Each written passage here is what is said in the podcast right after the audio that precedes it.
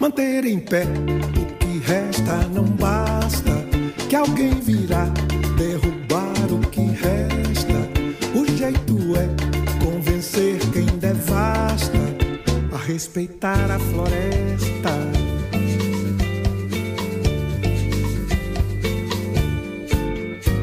Manter em pé o que resta não basta. Que a motosserra voraz faz a festa. O jeito é compreender que já basta e replantar a floresta.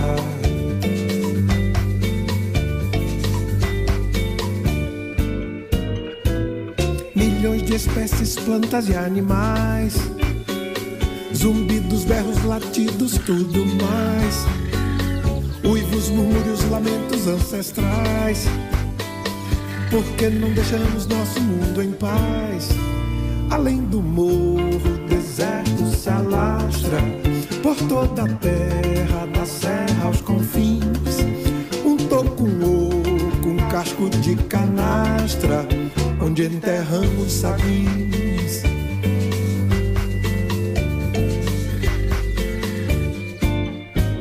Manter em pé o que resta não basta, já quase todo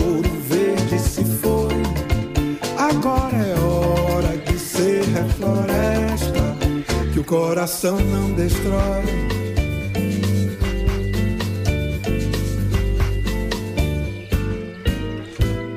Milhões de espécies, plantas e animais, zumbidos, berros, latidos, tudo mais. Uivos, murmúrios, lamentos ancestrais. Por que não deixamos nosso mundo em paz? manter em pé. Resta não basta, que alguém virá derrubar o que resta. O jeito é convencer quem devasta a respeitar a floresta.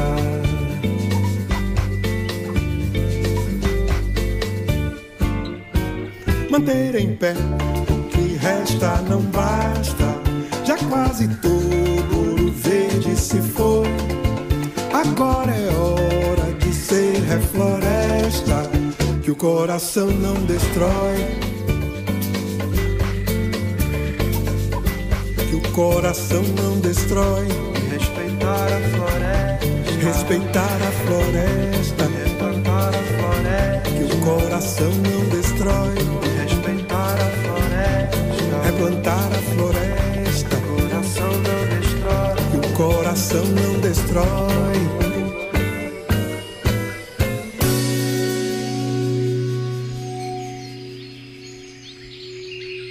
Buenas, buenas, buenas tardes. ¿Cómo andan por allí, por sus hogares, por donde anden? Aquí estoy, yo soy Leandro Coan. Este es mi programa que se llama ¿Cómo hacemos? Que estoy aquí hace ya unos cuantos meses, desde, desde marzo. Eh, bueno, hablando sobre agroecología, sobre masculinidad, sobre vínculos en general, sobre crianza, sobre parto respetado y muchas cosas más que van apareciendo ahí este, en el devenir. Y bueno, hoy tengo planificado algo que no sé si va a ocurrir. También hablamos de eso, me parece, a veces en este programa, de la, lo, lo, lo incierto, ¿no? Que, que aparte nos ha traído, sin dudas, esta, esta pandemia y, y todo lo que trajo aparejado. Y bueno, habíamos quedado en algo, pero el entrevistado, vamos a ver si aparece.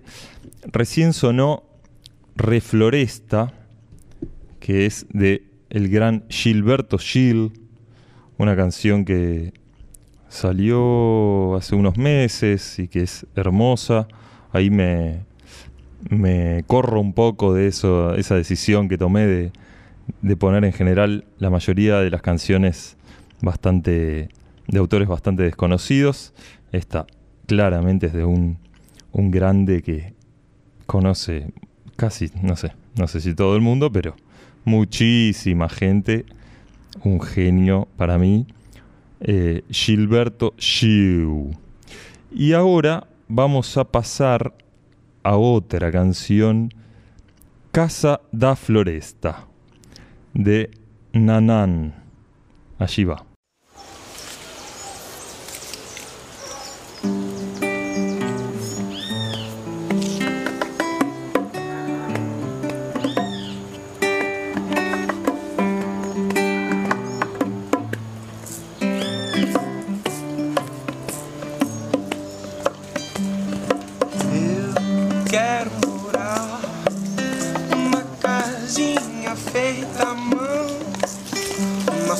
está onde eu possa plantar o que eu quiser e andar de pé no chão. Eu quero morar numa casinha feita à mão, numa floresta onde eu possa plantar.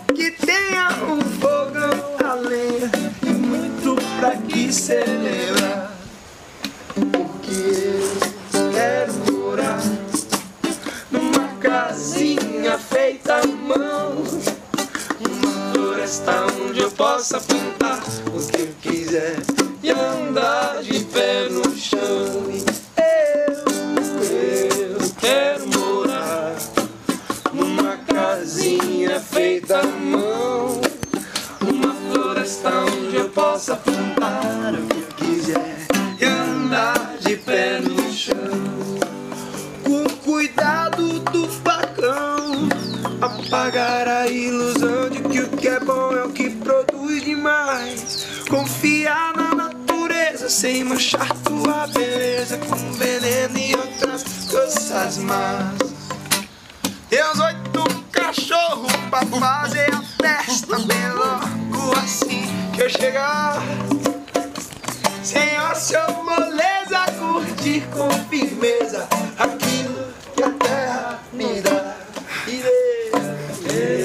Quer morar numa casinha feita à mão floresta onde eu possa plantar e andar de pé no chão. Eu quero morar numa casinha feita à mão, numa floresta onde eu possa plantar.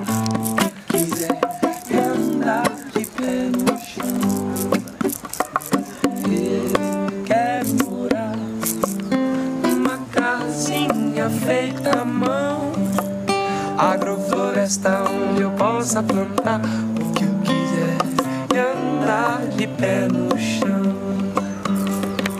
Eu quero morar numa casinha feita à mão, uma floresta onde eu possa plantar o que eu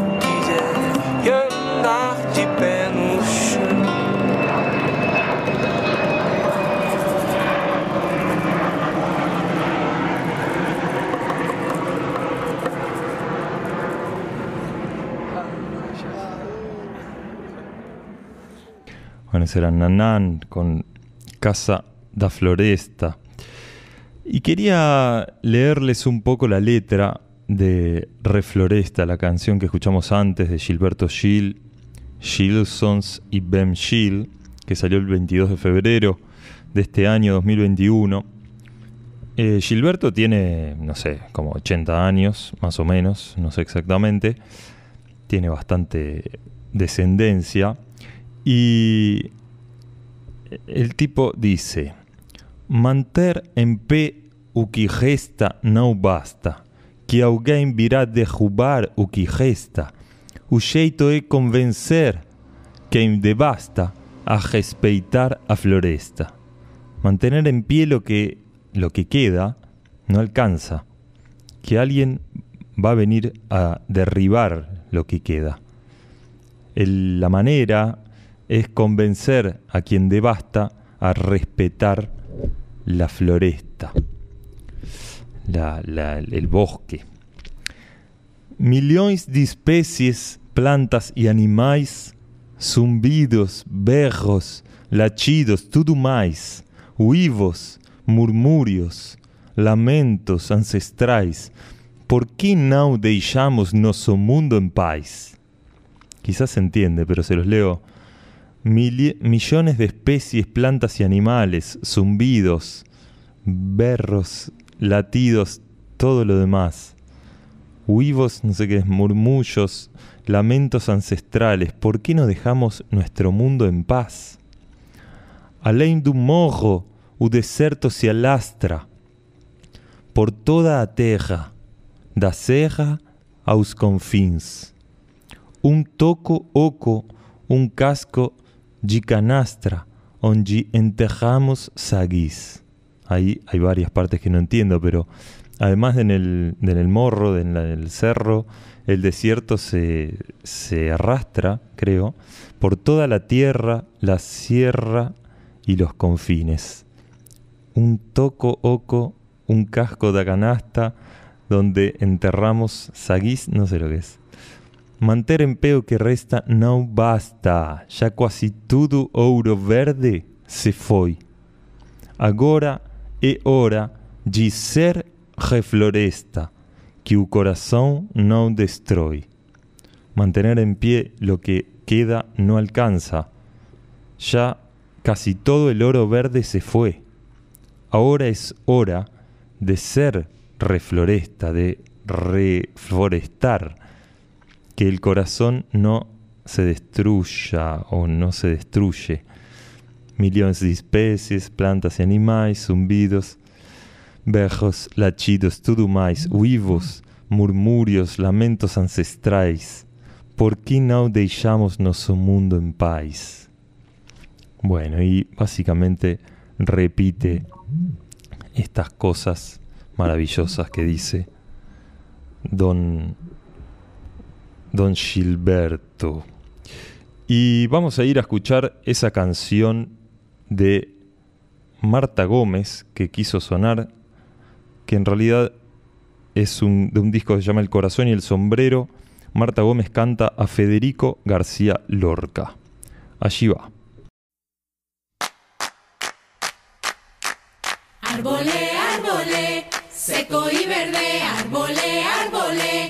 Seco y verde, árbole, árbole. Seco y verde, árbole, árbole. Seco y verde. La niña del bello rostro está cogiendo aceituna. Seco y verde. El viento galán de torre le prende por la cintura. Seco y verde, árbole.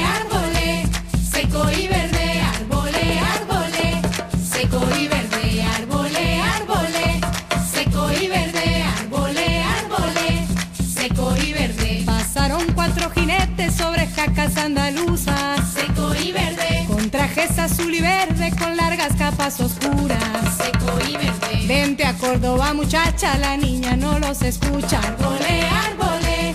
Seco y verde,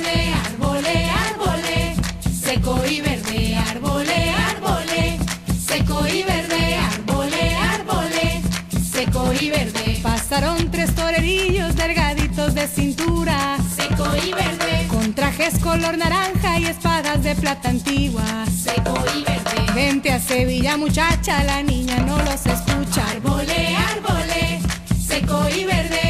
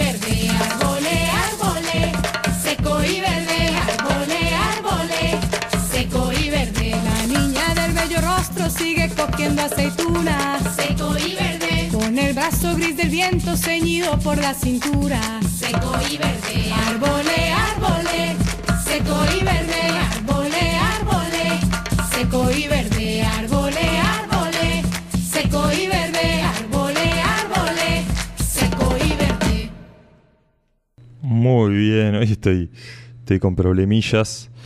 Como verán, varios problemillas diversos. Pero tengo una buena noticia y es que don Augusto Colagioia, no, Colagioia, así, ahora le vamos a preguntar igual, eh, ha llegado a destino y vamos a poder comunicarnos. Así que en minutitos nomás, muy poquito, vamos a poder estar hablando con él sobre agrofloresta, sobre agricultura y ganadería regenerativa, eh, temáticas que venimos abordando en este programa. Desde el principio empezamos hablando con eh, Luli Bauer de Grow, hablamos con... Ay, se me fue el nombre de una chica de, de un emprendimiento que se llama 10.000 años, que hacen este, capacitaciones vía online sobre también esta temática. Hablamos con Ismael Perrachón, tambero, de acá de Colonia, con Gastón Carro. Y bueno, hoy le toca el turno a Augusto, que en breve estará logrando ya ingresar y estaremos hablando con él. Mientras, eh, vamos a ver si podemos escuchar una publicidad para ya ir preparándonos para entrar en la entrevista de lleno y entregarnos ahí a, a conocer qué hace Augusto y esta, estas cosas maravillosas que yo sé que él hace. Eh, estoy con, con muchos problemas hoy, así que sepan este, aceptarme así como, como estoy. Qué importante eso, ¿no? Aceptarnos así como estamos hoy. No estamos todos los días iguales. Nadie. Nadie, nadie.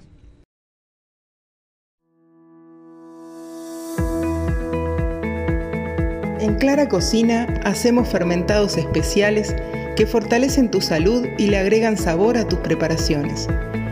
Miso tradicional japonés fermentado y sin pasteurizar, hecho con soja orgánica o garbanzos. O chucrut en varios sabores. Comunicate con nosotros por Facebook, Instagram o al 094 44 3198. Clara Cocina. Alimentos saludables, sabores únicos, sin trucos.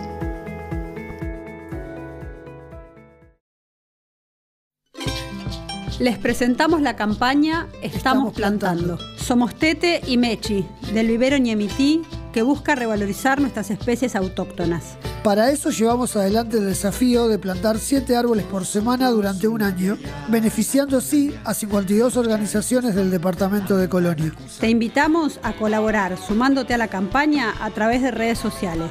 Gracias por acompañarnos. Ñemití, árboles nativos en Santa Ana, Colonia.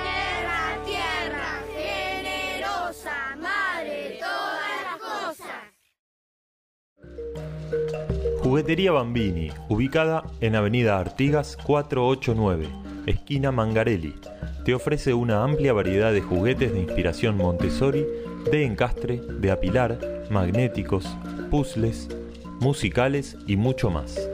Contamos con un rincón de juego en nuestro local. Encontranos en Instagram, jugueteriabambini.uy o contactanos al 098 000 055. Juguetería Bambini, juguetes para imaginar.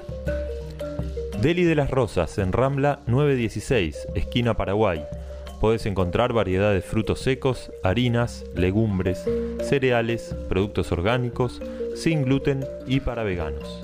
Aceites, yuyos, especias, complementos y superalimentos.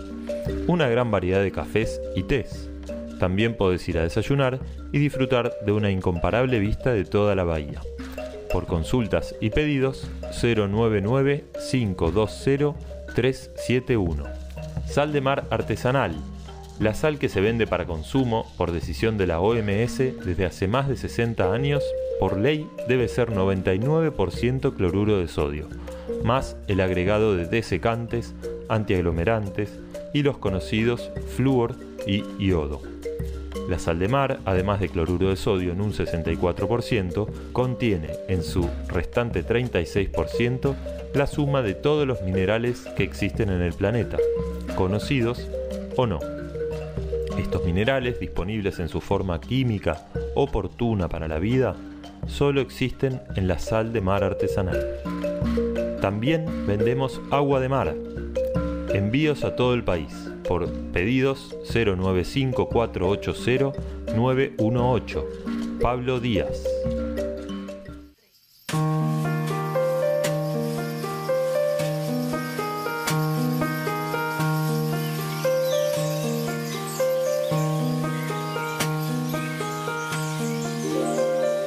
Invoca tu espíritu, mi corazón, tus aguas tan dulces que lavan mi voz, tu naturaleza de árbol frutal, tus manos tan finas que pueden tocar el vientre del mundo y hacerlo girar.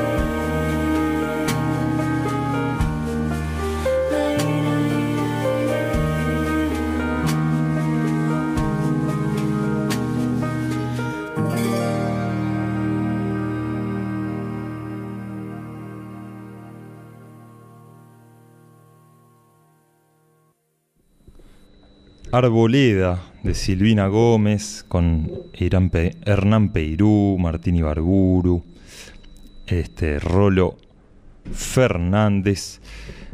Y ahora sí, me parece, me parece que lo estamos logrando. Espero que esta sea la vencida. Y ahora sí, darle la bienvenida a don Augusto, a ver si te escuchamos de una buena vez. ahora, Augusto. No me digas que de vuelta, no. Hola. ¿cómo Hola. va?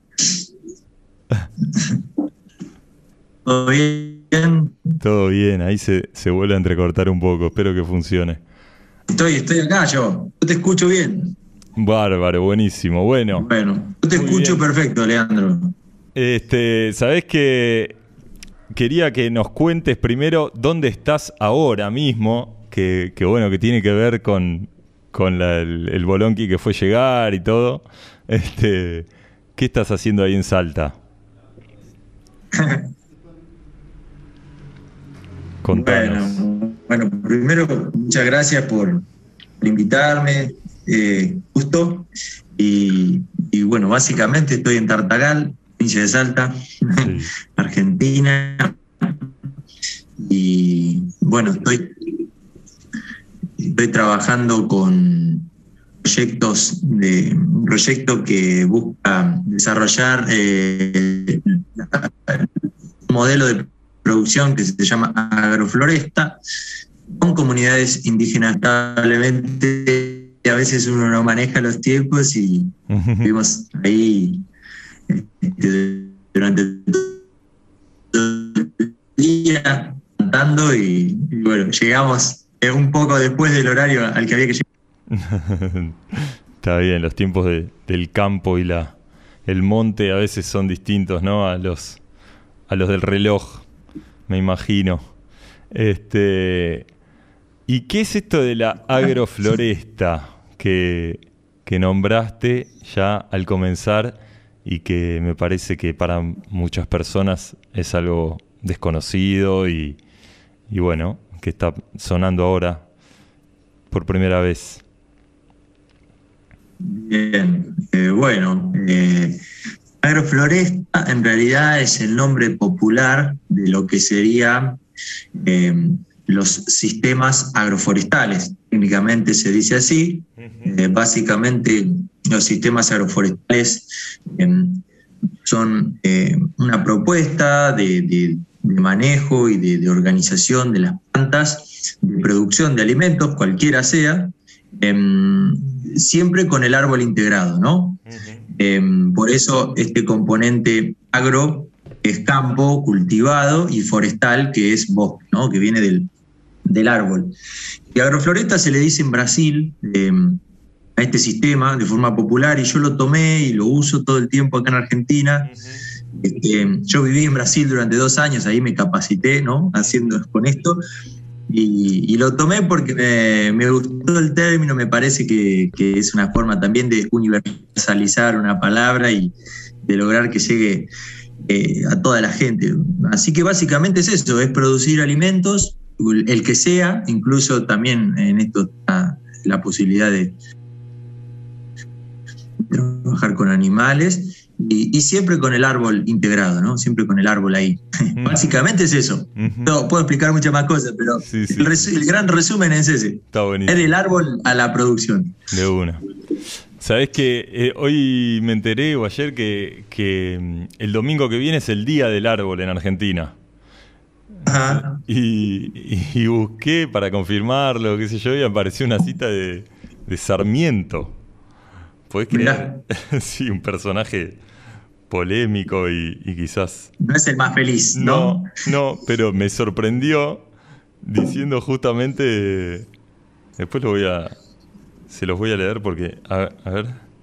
Me sorprendió mucho.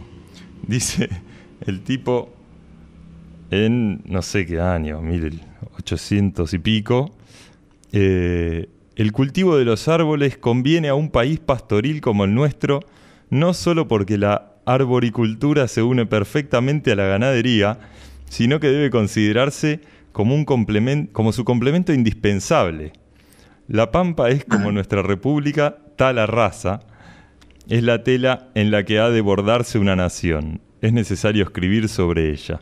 Árboles, planten árboles. que bueno, nada.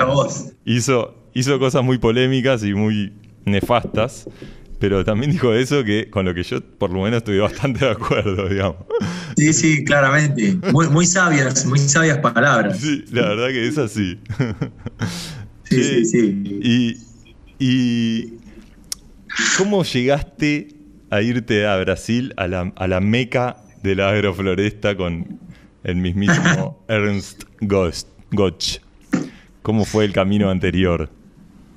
Bueno, eh, diría que Largo. Fue, sí, largo, pero es gracias a mi facultad, a mi querida facultad Claro. de, de Ciencias Agrarias y Foresta- y Forestales de, de la Universidad de La Plata, a la cual le estaré eternamente agradecido. Mm, Eh, un poco mi historia es personal, es que, digamos, soy nieto de familia, por lo menos en, en el, en- mi familia tiene un campo en, en el centro oeste del, en el centro oeste de la provincia de Buenos Aires. Yo crecí entre vacas y, y pastos y cultivos de maíz, trigo, entre árboles frutales, em, cosas que cultivaban mis bisabuelos, mi bisabuela y que, que durante mucho tiempo fueron trabajando la tierra para lograr eso y soy el primer universitario de la familia y salí un poco formateado de, de, bueno, cómo se hacen siempre las cosas acá Mm, lo cual no, no me, no me parecía del todo mal, me parecía que estaba bastante bien. Pero en la facultad, este, eh, nada, me- se me presentaron muchas, eh, muchas situaciones que me empezaron a generar interrogantes. El tipo de profesores que tuve por una facultad que, cuestionaba, que me cuestionaba todo. Y yo también, digamos, creo que ma- maduré dentro de mi facu. Y mi facu, eh, lejos de ser una facultad de agronomía convencional, es una facultad que, en donde están los modelos de los modelos de, de producción y los modelos de desarrollo, modelos de país, ¿no? Están en disputa. Y tuve la suerte de conocer la agroecología, tuve la suerte de entender eh, lo que implica eh, los, los diferentes modelos de desarrollo, ¿no? Tanto en lo rural como en lo macro. Eso me generó muchas preguntas que fui tratando de responder y cuando me, cuando me formé, cuando terminé la carrera, dije, bueno, eh, sé cómo producir en la región pampeana, pero yo necesito empaparme con, con otras cosas, necesito vivir otras culturas, vivir otro, en otro clima, eh, nada, salir de, de la burbuja en la que estoy. Mm, Y un profesor de la facultad me, me hizo la, eh, la conexión para llegar a, a- a Brasil y bueno, trabajé con cooperativas, con productores agroecológicos, biodinámicos y ahí conocí la agrofloresta, no la conocía. Me la encontré de casualidad.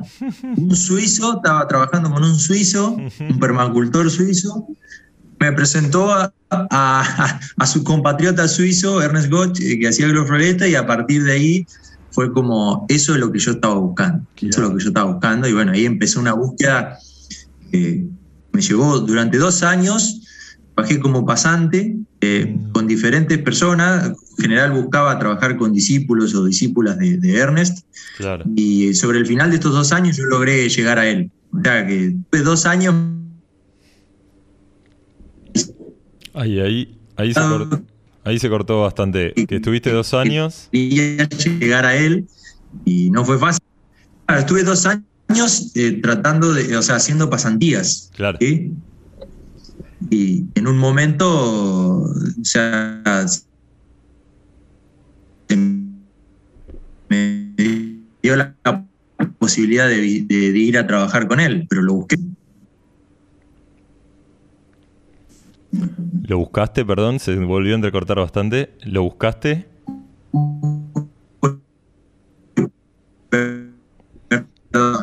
Pa, se está. Se está Claro, yo eh, Perdón, pero se está cortando. A ver si ahí volvió mejor. se está entrecortando mucho. Sí, ahora sí. Claro, vos estás A ver, vamos a tratar de- Debe estar, debe estar difícil la internet ahí, ¿o ¿no? ¿O no tanto? Y capaz que no es la, capaz que no es la mejor conexión, pero me voy a correr del lugar capaz que con- logro enganchar un poco mejor. Estuve en Tartagal. yo, ¿Acá? estuve ¿Se escucha mejor ahora? Sí, ahí sí. Estuve, estuve un rato en Tartagal. y después en Orán. Ah, mirá. Sí, pueblos de, de Salta bastante poco frecuentados turísticamente. ¿No?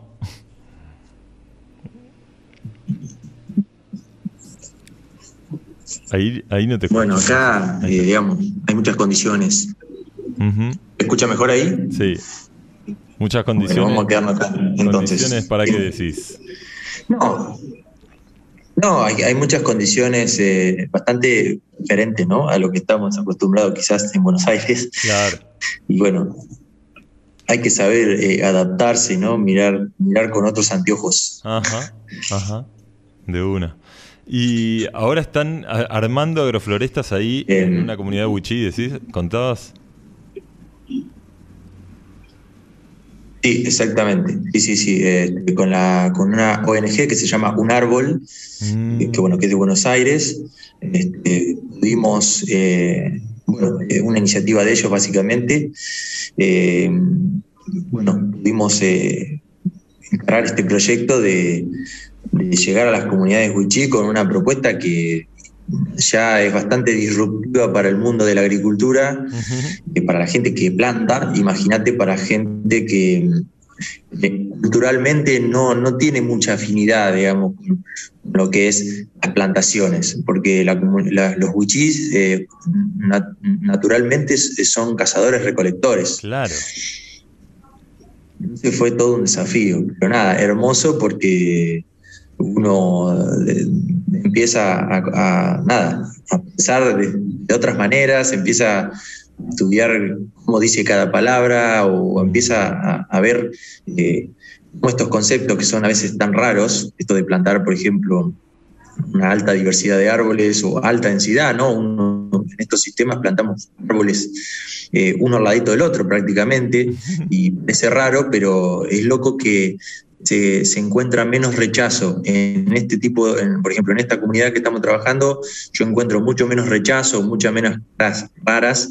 eh, a veces cuando me toca dar un taller para gente que ya tiene prácticas de cultivo, que tiene muchos años. Claro. Eh, es, es curioso, pero bueno, no deja de ser interesante. Y es que están Hasta el momento venimos bien. Ajá. Están más en contacto con el bosque, con el, con, con el monte, ¿no? Así como tal cual es, me parece.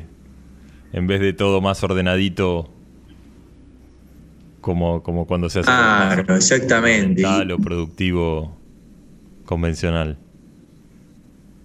Exactamente. Y yo creo que también hay otra cosa que es eh, ahí, eh, el, el que ya hace muchos años que trabaja con un modelo de producción eh, tiene muchas mañas, ¿no? Tiene, tiene una mirada hecha, tipo, el campo limpio es esto, el campo productivo prolijo es esto, y, y estos sistemas son bastante disruptivos. Imagínate que, no sé, una plantación de naranja es una naranja al lado de la otra, es el campo y hay naranjitas y abajo no debería haber nada. Y bueno, en estos sistemas eh, la naranja es solamente un componente. Junto con la naranja tenés, qué sé yo, eh, tenés paltas o tenés eh, eh, árboles como, no sé, tenés un lapacho o un algarrobo y, y un eucaliptus también.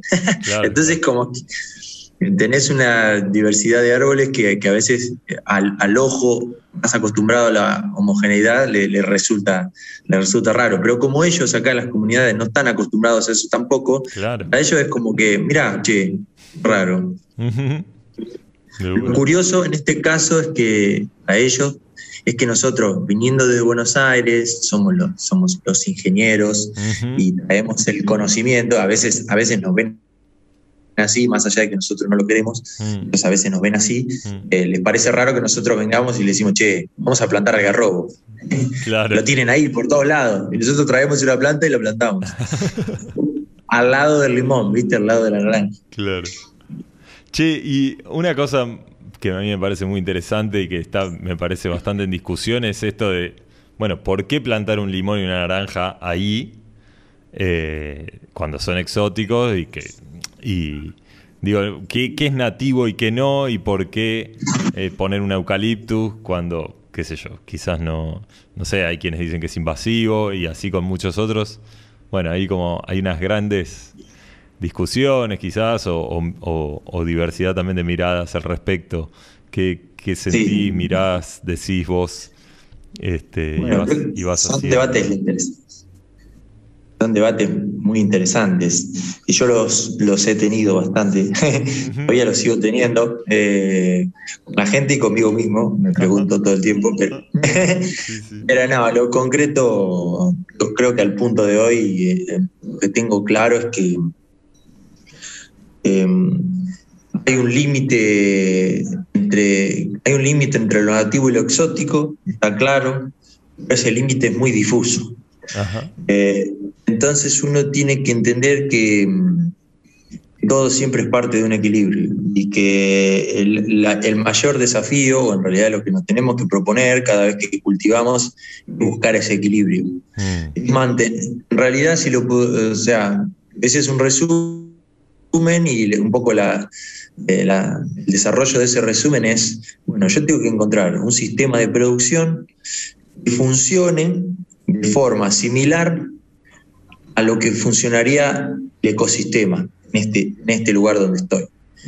Eso claramente se va a lograr en parte con la incorporación de especies nativas en ese lugar. Pero también algunas especies exóticas, algunas y muchas en algunos casos, van a ayudar a que ese sistema continúe funcionando igual o mejor que como funcionaba antes. Nosotros tenemos una serie de indicadores siempre que vamos registrando. Por ejemplo, yo voy a, a agarrar el, el eucaliptus, que es el, el gran criticado en esta historia, por ejemplo. Y el eucaliptus es una planta que eh, es una planta que es nativa de Australia, crece en un bosque que tiene bastantes restricciones de agua, es una- un árbol que tiene eh, mucha, una gran capacidad para absorber agua y que cuando plantado en una monocultura, ¿sí? en alta densidad, este, provoca un deterioro del ambiente en región pampeana, por ejemplo, bueno, en el Uruguay también lo he visto, en Misiones, bueno, en muchos lugares, ¿no? Sin embargo, cuando este árbol de eucaliptus es plantado junto con un algarrobo, con un lapacho o con una naranja, empieza a cumplir otras funciones. O sea, sale, o sea, el daño del eucaliptus eh, no está en la especie, sino en, el- en la forma de cultivo. El problema es la monocultura, no la planta en sí misma. ¿Se entiende? Como, como Entonces, Exactamente.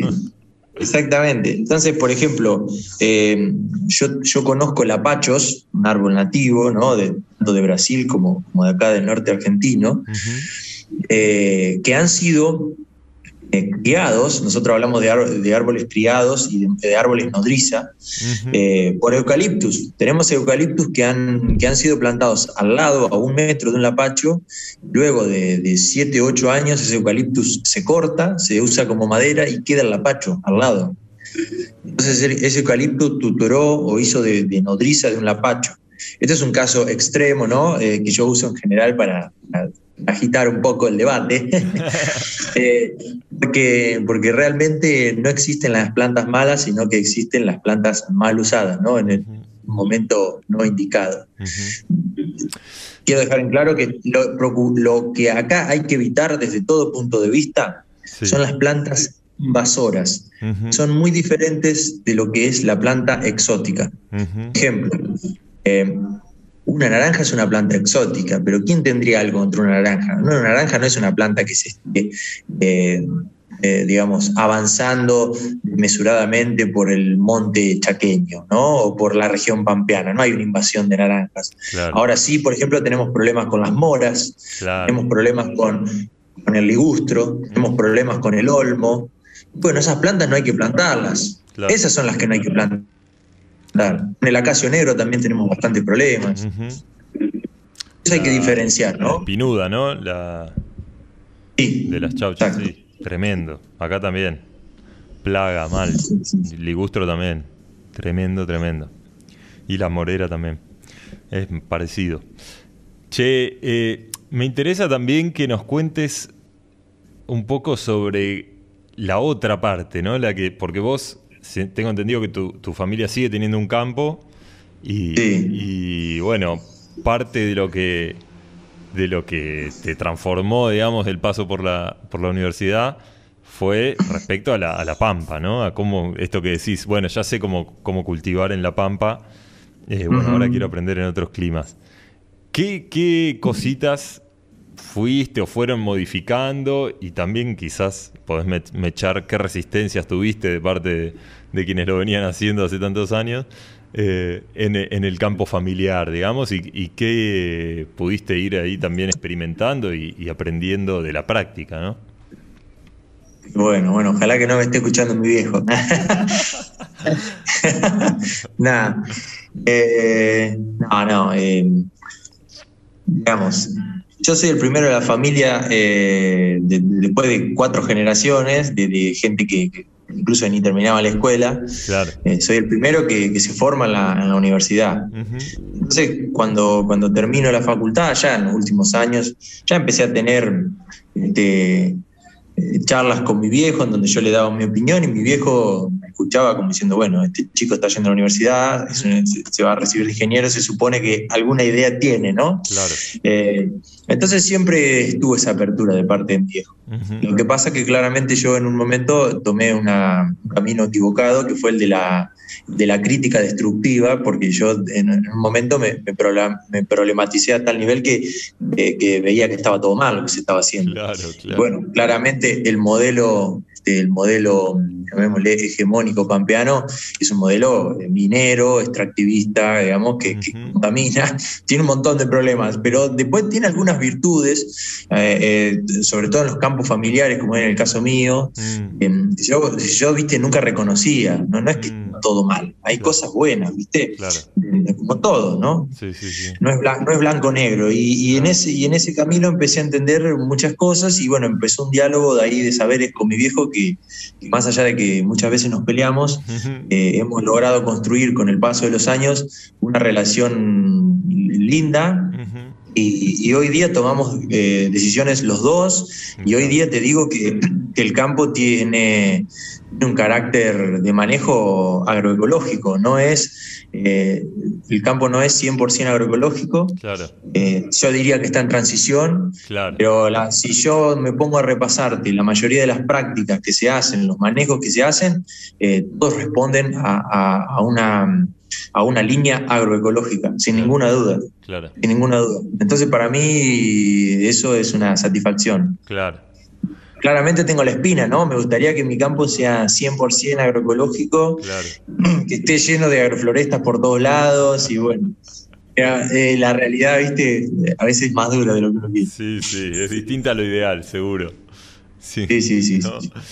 Che, pero qué, qué, qué maravilloso ese aprendizaje, ¿no? De, de chocar contra lo que viene siendo y, y después incluirlo, ¿no? Y, a- y- y abrazarlo y, a- y- tomarlo como también, este, eh, nada, como lo que es, básicamente, ¿no? Venimos de Claro. ahí y, y no podemos negarlo porque cagamos la fruta, o sea, estamos, estamos Sí, sí, horno, sí, ¿no? sí. Che, Claro. y, y, acá hay mucha, mucha conflictividad este, por la vuelta, como se dice por aquí, con, con el tema de las fumigaciones, sé que allá también. Eh, Ujú. Y me dan ganas también de que nos compartas un poco, bueno, también esto, más en detalle un poco la, la experiencia de, bueno, ¿es posible producir sin agroquímicos? Que es un debate que, que está recontra dado eh, en muchos ámbitos, pero que quizás no llega tanto a la población en general y que yo siento un poco esa, tarea, este, esa inquietud de que me parece fundamental que, que las personas que comemos la verdura que producen otros este, y los cereales, eh, sepamos si se puede o no se puede, cómo sería, eh, si es eh, que el productor tiene que sacrificar ganancia o, o realmente puede ser este, rentable y eh, saludable, digamos, ¿no? Como si podés contarnos un poco de eso y, y quizás también qué prácticas concretas propone algunas, ¿no? De la agroecología para, para lograrlo, lo que, lo que sea que nos cuentes, ¿no? Bien. Bueno, primero que eh, en realidad es eh, un mito que, la, la producción convencional, digamos, el modelo hegemónico sea el más rentable económicamente. Eso es un mito porque hay una gran diversidad de sistemas eh, y, y en la práctica, yendo a los números concretos, uno puede encontrar un campo que tiene una renta, rentabilidad, eh, un campo agroecológico que tiene una rentabilidad superior a la de un campo convencional y puede encontrar lo contrario, digamos. no, no hay una norma. Eso es lo primero que yo quiero aclarar y quiero poner énfasis. Claro. Eh, Es un mito, es un mito. Lo que sí es real, lo que sí es real es que en términos este, estadísticos, si agarramos y sumamos todos los campos convencionales de alto, de, de todos los campos convencionales que utilicen el paquete tecnológico completo, o sea, un alto uso de insumos, ¿sí? Eh, que en general apuntan a tener alta productividad, eh, lo consiguen. Consiguen tener esas altas productividades, en general superan a los modelos agroecológicos. Eh, ¿Lo superan en qué margen? Bueno, los márgenes ahí están un poco más eh, difusos, diría yo, no, no están tan claros los resultados. Hay, eh, por ejemplo, información para el, para el sudeste de Buenos Aires, acá, y lo- los resultados del promedio histórico apenas, el convencional apenas supera al, al agroecológico. Yo en mi experiencia, en mi zona, yo lo que veo es que, que hay- que el- que el- el- los rendimientos eh, realmente superan por lo menos en un 30%, en un 30% a, lo, a lo que es el agroecológico. Estamos hablando de, de peso de producción de cereales Exacto. o no de la plata.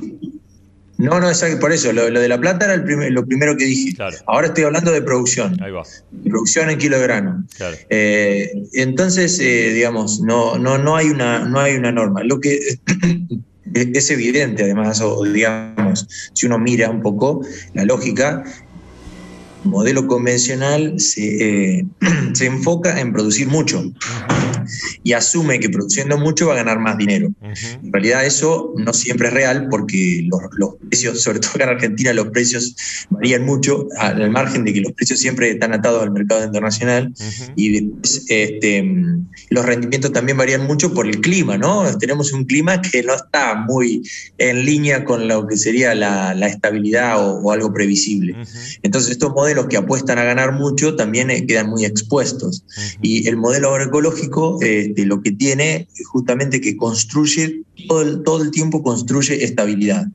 Porque, porque la producción de los sistemas agroecológicos eh, se sustenta a partir de los procesos del ecosistema, es decir, aumentar la fertilidad del suelo, aumentar el nivel de biodiversidad cultivada y no cultivada. Por ejemplo, un modelo agroecológico de producción destina un- quizás un 10 o un 15% de, de- de la superficie del campo, la destina a montes, corredores biológicos, reservas de biodiversidad, y eso es pr- producción que, que no se está teniendo, ¿se entiende? Pero, pero se está construyendo estabilidad, se está construyendo, por ejemplo, mayor resistencia, que sería un ataque de plagas, ¿no? o menor su- susceptibilidad, o enfermedades. Bueno, entonces... También. Exactamente, exactamente. Entonces, eh, no eh, en lo- yo lo que insisto es no se puede generalizar. No se puede generalizar. Eh, hay, podés encontrar lo que quieras, lo que quieras. Claro. Sí. Eh, eh, digamos, no, no, es imposible afirmar, no, la, la agroecología te da menos plata. No, no es verdad. No es verdad. Hay casos donde realmente en el sudeste, por ejemplo, está muy bien documentado, tanto por INTA como por universidad, y la rentabilidad de un campo agroecológico a un, campo vecino aplicando el paquete era, su- era superior. El, el modelo agroecológico ganaba más dinero. Claro, sí, sí, sí, sí. Y Rendía menos, pero gastaba menos, entonces ganaba más dinero. Claro, claro. Increíble. Y también eh, se abre toda una discusión ahí gigante, inabarcable, sobre, bueno, quién alimenta el mundo, ¿no? Eh, digo, respecto a esto, bueno, si estamos produciendo menos cantidad de alimento, estamos produciendo para menos gente y por ende, cuando va creciendo la población, este, hay mucha gente que se queda sin comida. Pero también es verdad que muchísima de la producción de granos se utiliza para cosas que no son comida. ¿No es cierto? Sí, sí, claramente, claramente. Eh, bueno, otro, otro debate. Y que también Complicado. es interesante nombrar, me parece que la gran cantidad de insumos como agroquímicos, como digo, para fumigar, como, tanto como para, para este, fertilizar, insumen, o sea, digo, necesitan energía para ser producidos y para ser llevados al campo. Con lo cual, quizás el combustible que se destina, o sea, para el cual se destina a hacer biocombustible los granos, no sería necesario si no se usaran los fertilizantes y los agroquímicos. Digo, son cuentas en el aire, ¿no? Pero, o sea, no son cuentas. Sí, sí, no. Pero, Pero están muy, están muy acertadas y cercanas a, la- a las cuentas eh, reales, Real, digamos. Claro, claro. Que- que- sí, sí, nosotros, una de las cosas que, que me, que me impactó en la facultad nuestra de, de Agronomía de La Plata, en la materia de agroecología, hacemos estas cuentas, ¿viste? Cuánta energía, digamos, insume un, un- un sistema de producción convencional. Y bueno, cuando empezás a ver que todos los, los productos de síntesis química que se utilizan insumen un montón de energía para fabricarse, cuando empezás a ver todo, el- todo lo que significa el uso de maquinaria pesada y demás, te das cuenta que es un sistema que sí, produce mucho en cantidad, en volumen, pero consume eh, mucha energía, Sí, sí, sí. mucha energía. Sí. Este, y bueno, ni hablar cuando, cuando esa energía que se usa, eh, esa energía se usa para producir granos que encima después van a, a la producción animal, digamos. Eh, o sea, es, es exponencial, digamos, ahí. Se, se torna algo insostenible. Realmente, bueno, lo que está pasando hoy, básicamente. Sí, sí, sí. Che, y también me gusta que, que cuentes un poco más de, de lo que, de lo bueno que está pasando, ¿no? Como de toda la, la explosión agroecológica que hay y que se está contagiando y que, y que cada vez también hay más eh, experiencias y, y- y estudios y conocimiento este, y, y sistematización de la agroecología, ¿no? Eh, por ejemplo, nombro yo una cosa que es que hoy, hoy vi, eh, creo que sos parte vos de Escuela de Regeneración, ¿no? O haces parte... Sí, sí. Sí. Soy parte de la escuela, sí, sí. Ahí va. De, que es eh, virtual, ¿no? Digamos, no, no es que no tiene una sede. Eh, por ahora no. Ahí va. Eh, bueno, nada, pueden buscar en, en Instagram Escuela de Regeneración. Hoy hicieron una publica- publicación que dice Secuestro de carbono en suelos de Uruguay. Experimento de largo plazo de rotaciones. De mil, no sé si vos lo viste porque estás en Salta, pero algún compañero tuyo lo publicó. Del 1963 a la actualidad. Sí, sí, sí, sí. Sí, de hecho, ese trabajo eh, no, lo, no es que lo compartí yo, yo, yo lo leí y se lo pasé a mis, a mis compañeros que están en comunicación. Instituto Nacional de Investigación Agropecuaria, del el INIA, que Sí. es como el paralelo al INTA, o sea, el similar al INTA de allá. Y, Exacto. bueno, y muestra estudios de, de suelos de todos esos años, que es una cantidad enorme. Es- me llama mucho la atención que haya estadio- estudios de, de tanto tiempo, ¿no?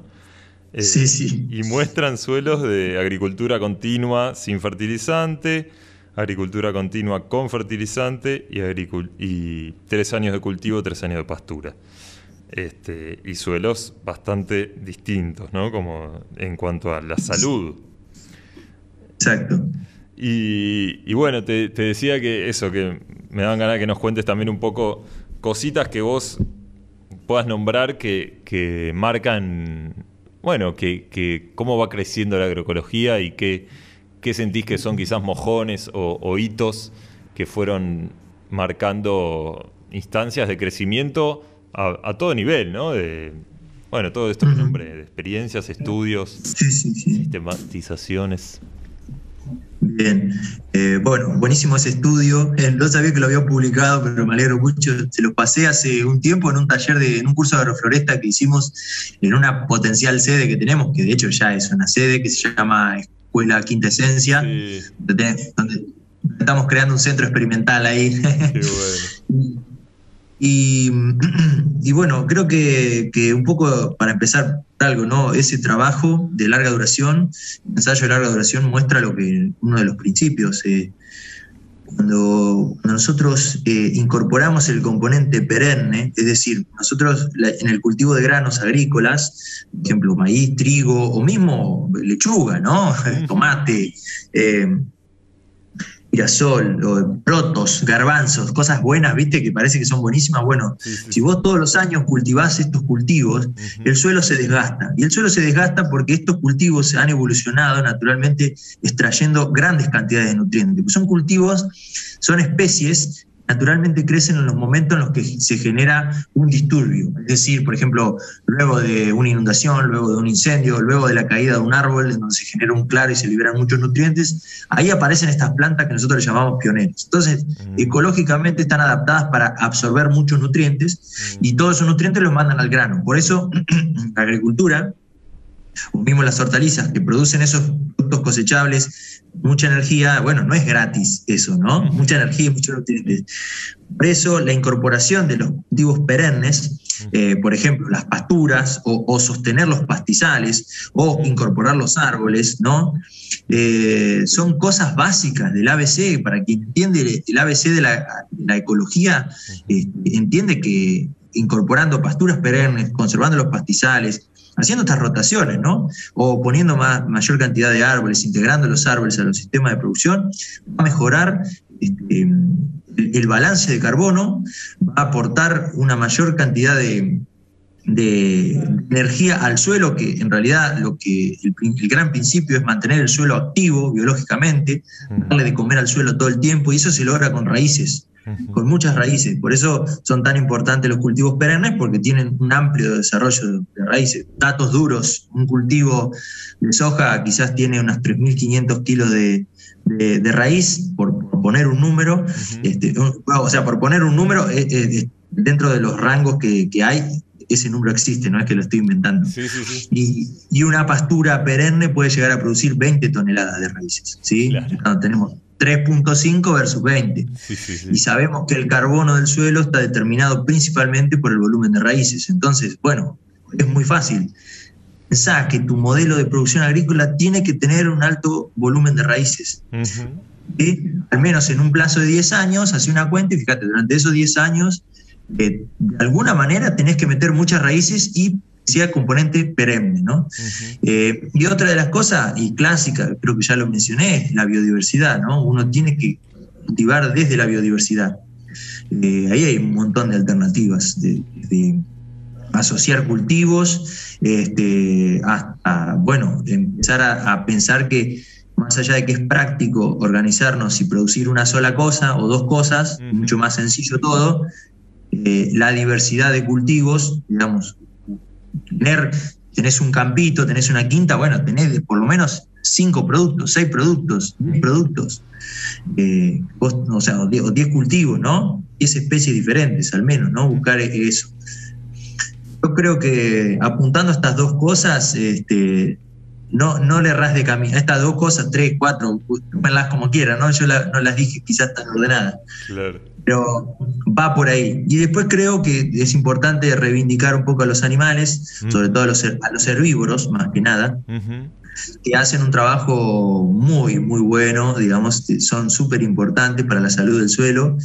Y bueno, eh, tanto la vaca como la oveja y la cabra este, viven, pueden vivir en lugares en donde no se puede cultivar granos. Entonces, esa, esa posibilidad que nos dan de, de- de- de- de generar producción en esos ambientes y sostener la biodiversidad, creo que, que hay que valorarlo y después, al margen de eso, que me parece fundamental, por ejemplo, criar, criar, criar vacas sobre pastizales naturales implica eh, generar servicios ecosistémicos. Los pastizales son eh, banco de carbono y son eh, filtros de agua, ¿no? purifican el agua, entre otros.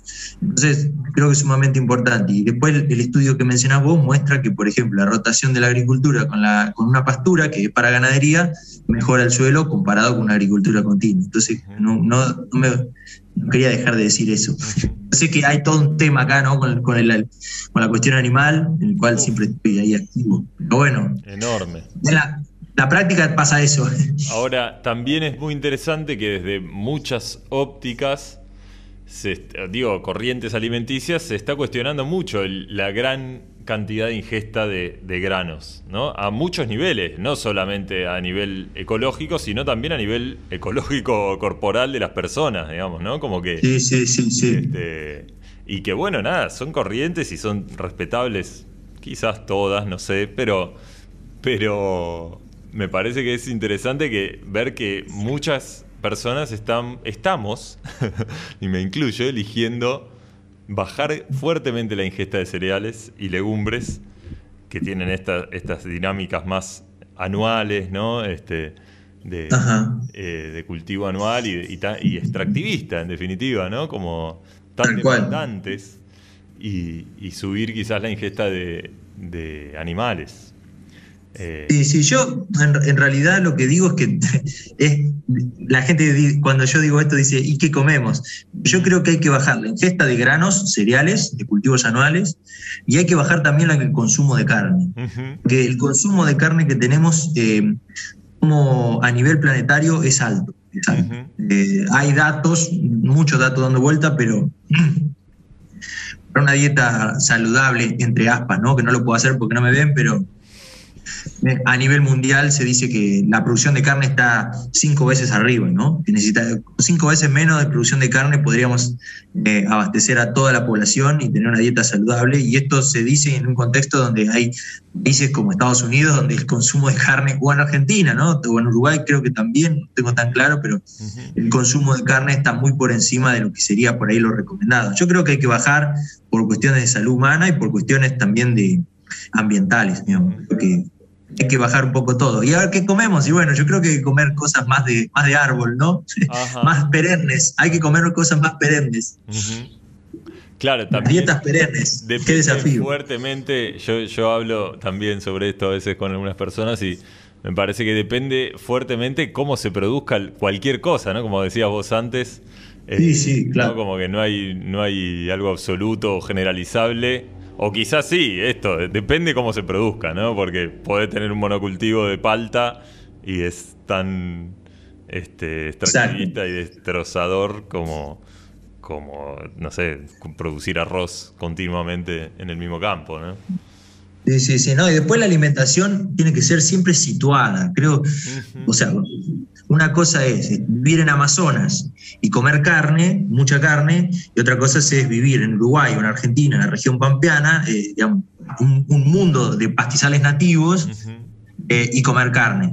En Amazonas comes carne y sabes que se deforestó, ¿no? Se, se bajó la selva. Claro. Y acá en, en Uruguay o en Argentina comes carne y sabes que hay una vaquita que, que estuvo cuidando los pastizales. Entonces no es lo mismo, ¿entendés? Eso, eso es súper importante. Totalmente, totalmente.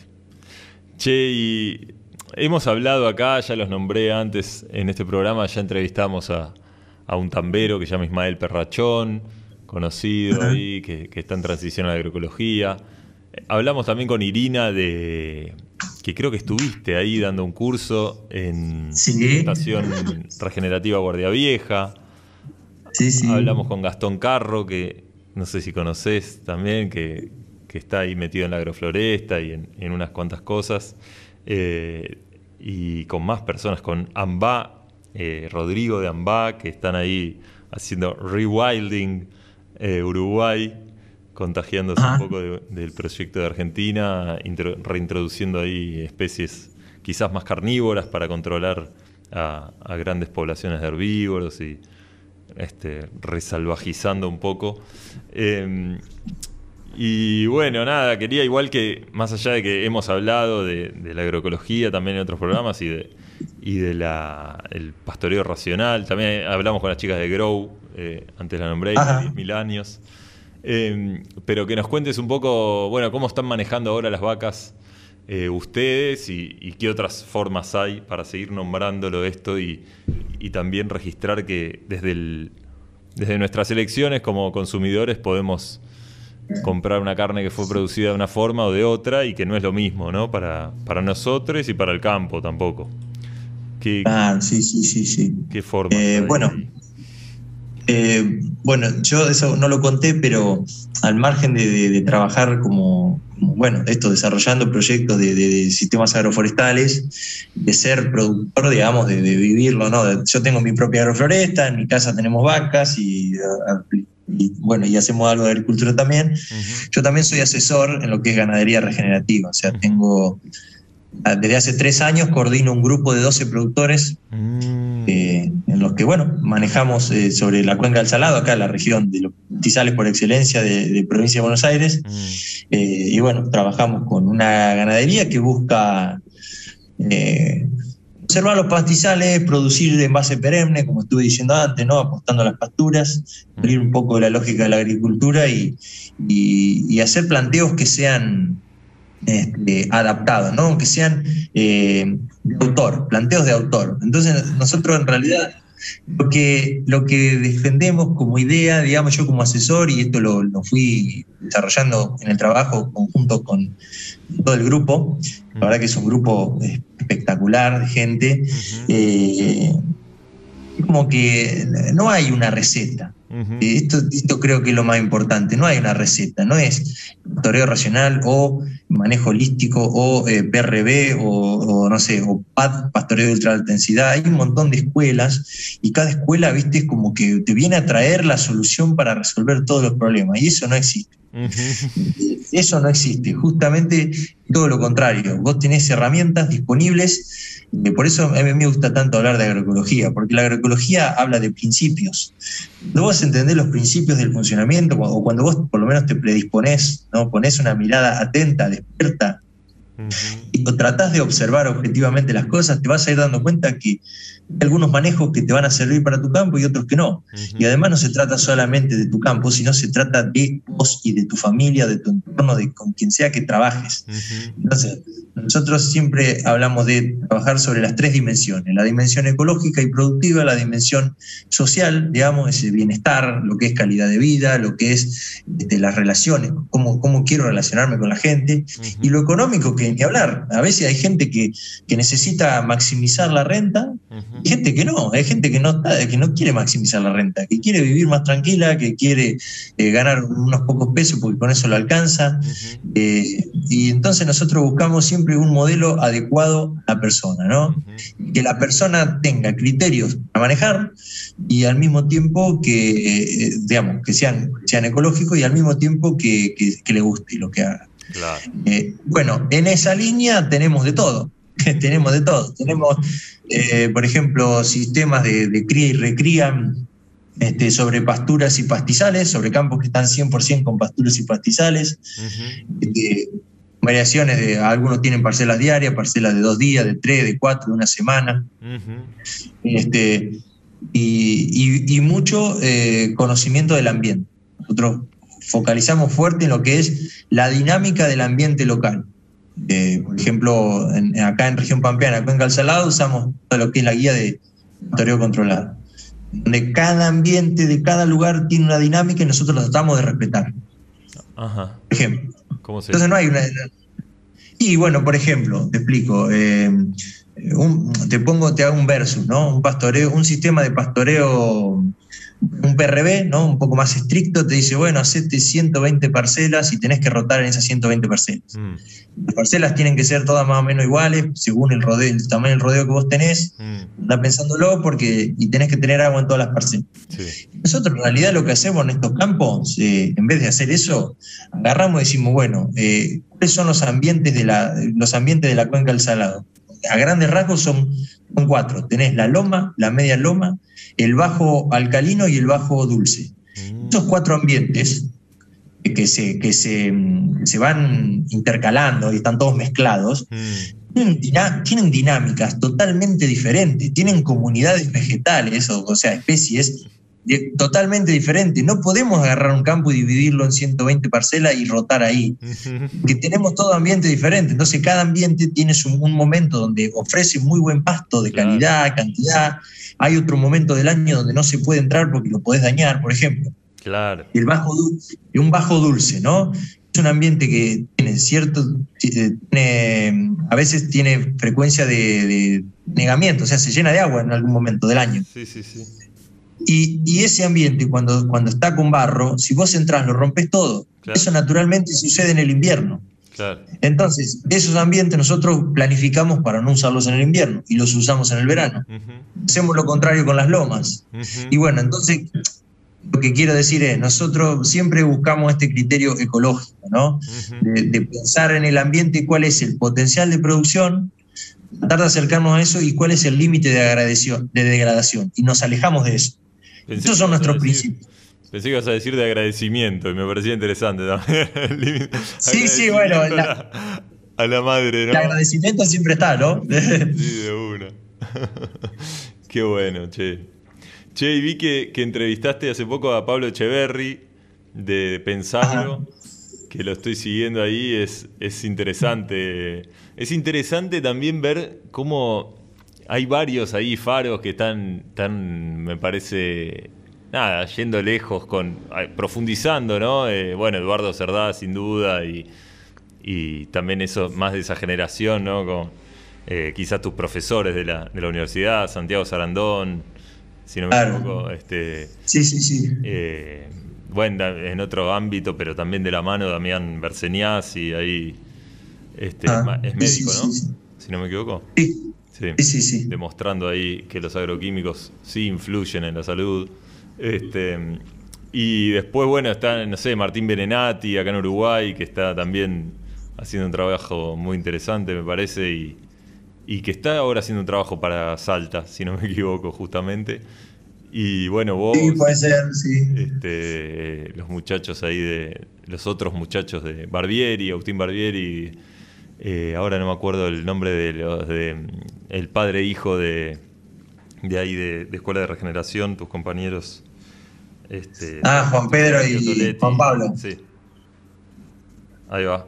Y Sergio Bueno, Toletti. con Agustín Barbera, con Agustín Barbera fuimos compañeros de la facultad. Ahí Nosotros va. somos salidos de la, de la, de La Plata. Ahí va.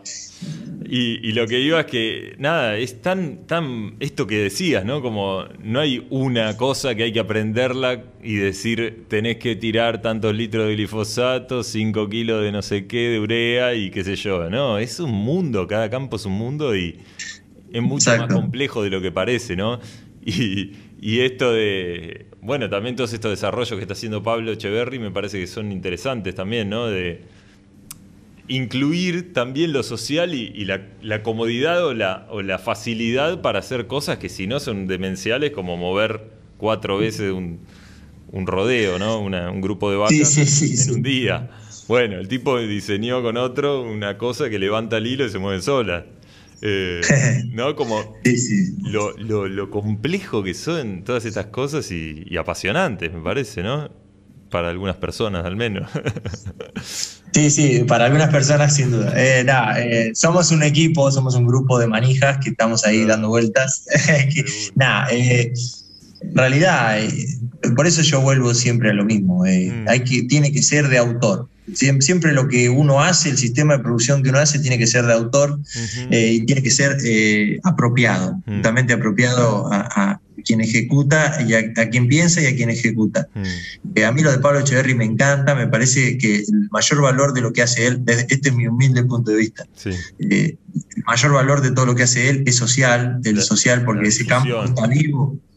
Claro, él, él, él ese campo lo, lo logró levantar, digamos. y Ese campo está vivo socialmente, la familia está junta, está todo el mundo participando. Mm, Eh, y bueno, eh, yo creo que ahí está el gran valor de todo lo que él hace más allá de- de- de- del sistema de pastoreo. Yo reniego bastante de, del fanatismo de los sistemas de pastoreo, realmente. Y lo digo porque yo fui usuario de un sistema de pastoreo, no voy a decir de cuál, Ajá. y me decepcioné, y me decepcioné mucho porque, porque me di cuenta que en realidad yo estaba siendo un fundamentalista. Yo estaba yendo atrás de una forma de hacer las cosas y no estaba observando.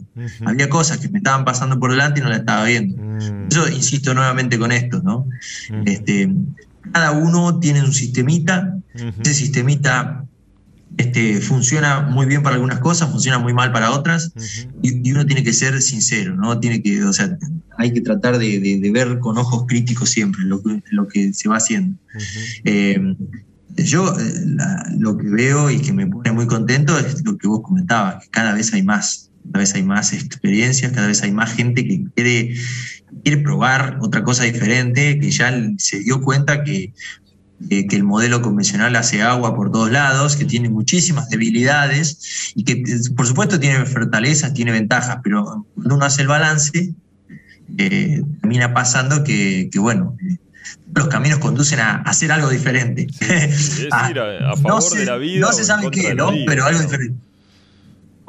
Es ir a favor de la vida o en contra de la vida. No sé, para mí es como, ese es el resumen. Claro, vos lo tenés mucho más claro, ¿no? Pero hay gente que por ahí no está en ese nivel todavía y dice, bueno, este, qué sé yo, a mí las cosas así, mal no me ha ido, pero la verdad, te dicen así, ¿no? Yo que ando bastante por los campos, eh, te encontrás con, la, con un productor, una productora que te dice, y yo hasta ahora eh, mandé a mi hijo a estudiar a la facultad, este, no me fundí, dice, más o menos voy. Sí, sí, sí. Y con eso zafa, y bueno, pero cuando se lo pone a pensar, y justamente en esas conversaciones surge, che, pero las cosas se podrían hacer mucho mejor. Hmm. Eh, O, o de esta manera, está bien, logré lo que logré, pero no lo puedo sostener. Hmm. No lo puedo sostener. O lo que le voy a entregar, eh, o sea, si este campo pasa, pasa a la próxima generación, va, va a estar peor de lo que yo lo recibí. Claro. Eso, eso. No, empiezan mí esas preguntas, creo yo. Sí, sí. Y eso ha desencadenado, yo creo que gracias un poco a la red y a la información, ha desencadenado de un boom, este, más allá de que es una moda, ¿no? Lo ecológico y demás, Mm. un boom y, y nada, toda la suerte, toda la gente que estamos trabajando en esto, profesionales, eh, que estamos en esta línea, eh, nada, nada, tenemos muchísimo trabajo. Claro. Suerte. Claro, La verdad claro. Bueno, me alegro, me alegra que sí, que hagan falta y que, y que también esto de, lo- de los grupos de productores me parece fabuloso porque, porque también me parece que, que hay algo de la autonomía, ¿no? De, de las decisiones y de la información, dejar de el ingeniero agrónomo, es el que sabe, ¿no? Como, no sé, quizás no siempre fue así, pero, pero hay algo de eso, ¿no? Ir a buscar el remedio correcto este, y no hay otra forma. Y no, hay un montón de formas y quizá podés hacerla también este, probando Sí, poco, ¿no? Investigando y, y probando en tu campo eh, o, o conversando con el de al lado, qué sé yo, con el vecino. Sí, sí, sí, tal cual. Y bueno, digamos, como profesional yo sufro esa, esa lógica que se aplicó durante tanto tiempo en donde venía, venía el ingeniero agrónomo y te decía, bueno, acá lo que pasa es esto y hay que hacer esto. Y bueno, el productor, el productor ahí decía, bueno, está bien, listo, chao. Y terminaba ahí la charla, ¿no? Y capaz que la visita a un campo eran dos horas, ¿viste? A mí me ha pasado que arreglo con, con alguien para ir a un campo y, empieza, y van las dos horas y yo veo que me mira raro y me dice, No te vas dice, pero vamos retrasados, dice, o sea, ¿cómo? o sea, eh, viste, y a veces me dice, no, no, venite mediodía nada más, viste, yo voy, en mediodía no recorrimos ni la mitad del campo, ¿por qué? Porque hablamos un montón, porque yo, yo trato de escuchar, Claro, trato de escuchar, a veces trato de escuchar más de lo que hablo, claro, en algunos casos, claro. y, y ese tipo de, de asesoramiento, ¿no? En donde, donde es un diálogo de saberes, al margen de que yo voy ahí y me pagan un servicio, ¿no? Está claro eso, ¿no? Porque trate- trata- trato de vivir de eso. Eh, se, se- se generan situaciones muy raras porque el asesoramiento clásico es vas una horita, dos horitas, le decís que tiene que aplicar y te vas. Sí, sí. Y lo, lo que hacemos nosotros quizá es un poco este, mucho más extendido, eh, lleva mucho más cabeza eh, y, y bueno, eh, termina siendo un trabajo que al margen de que lleva más tiempo, creo que es gratificante para ambas partes y genera lo que vos eh, decías, autonomía. ¿no? O sea, para mí un trabajo está cumplido cuando, cuando la persona esa que estuve asesorando no me necesita más, no depende de mí. Yo- Yo trabajo para eso.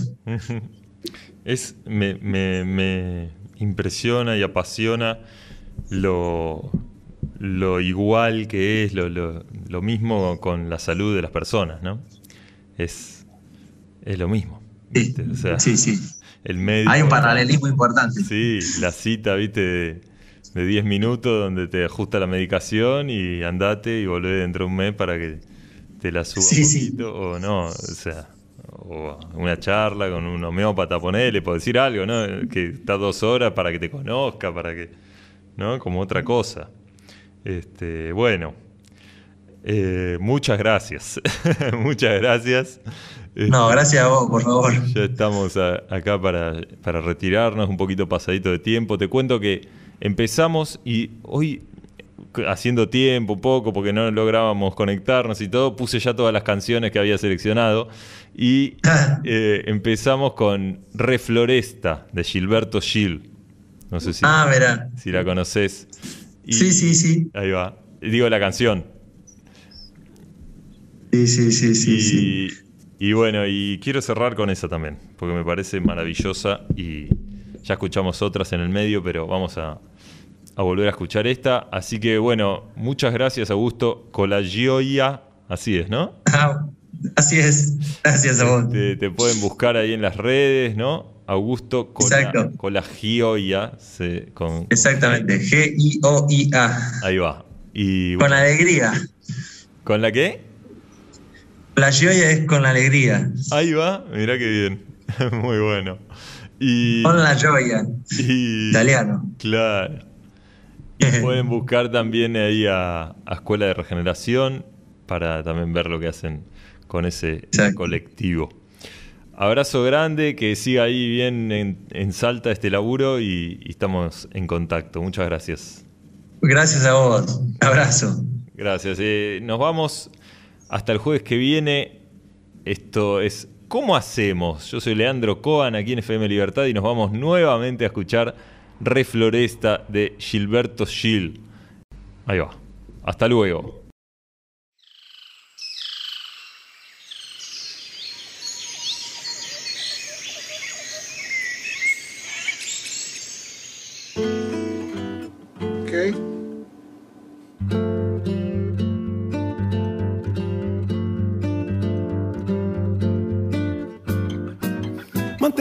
Manter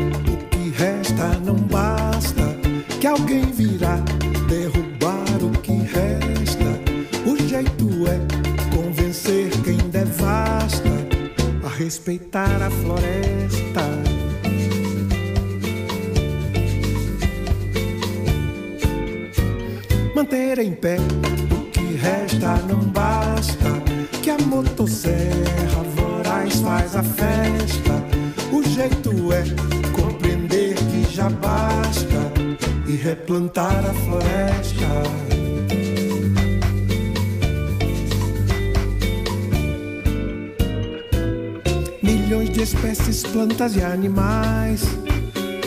Zumbidos, berros, latidos, tudo mais. Uivos, murmúrios, lamentos ancestrais. Por que não deixamos nosso mundo em paz? Além do morro, deserto se alastra por toda a terra, da serra aos confins. Um toco, oco, um casco de canastra, onde enterramos sabins.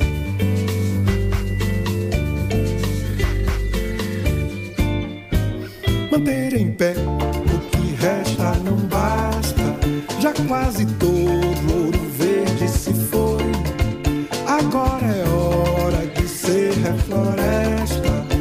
coração não destrói.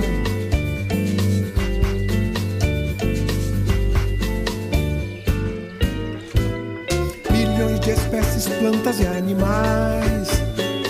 Zumbidos, berros, latidos, tudo mais. Uivos, murmúrios, lamentos ancestrais. Por que não deixamos nosso mundo em paz? Manter em pé o que resta não basta. Alguém virá derrubar o que resta. O jeito é convencer quem devasta a respeitar a floresta.